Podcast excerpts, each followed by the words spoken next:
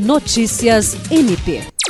Nesta quarta-feira, 8 de novembro, o Grupo Nacional dos Coordenadores de Centros de Apoio Operacional Criminal realizou uma reunião ordinária presidida pelo Procurador-Geral de Justiça, Danilo Lovisaro do Nascimento, acompanhado da promotora de Justiça Aretusa de Almeida, coordenadora do CAOP Criminal do MPAC.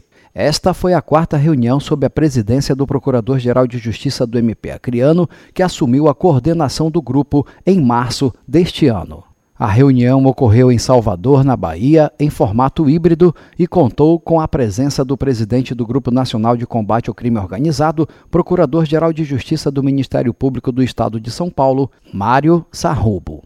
Entre as pautas, destacaram-se a implementação da figura do juiz de garantias e a política antimanicomial no Poder Judiciário, instituída na Resolução 487-2023 do Conselho Nacional de Justiça.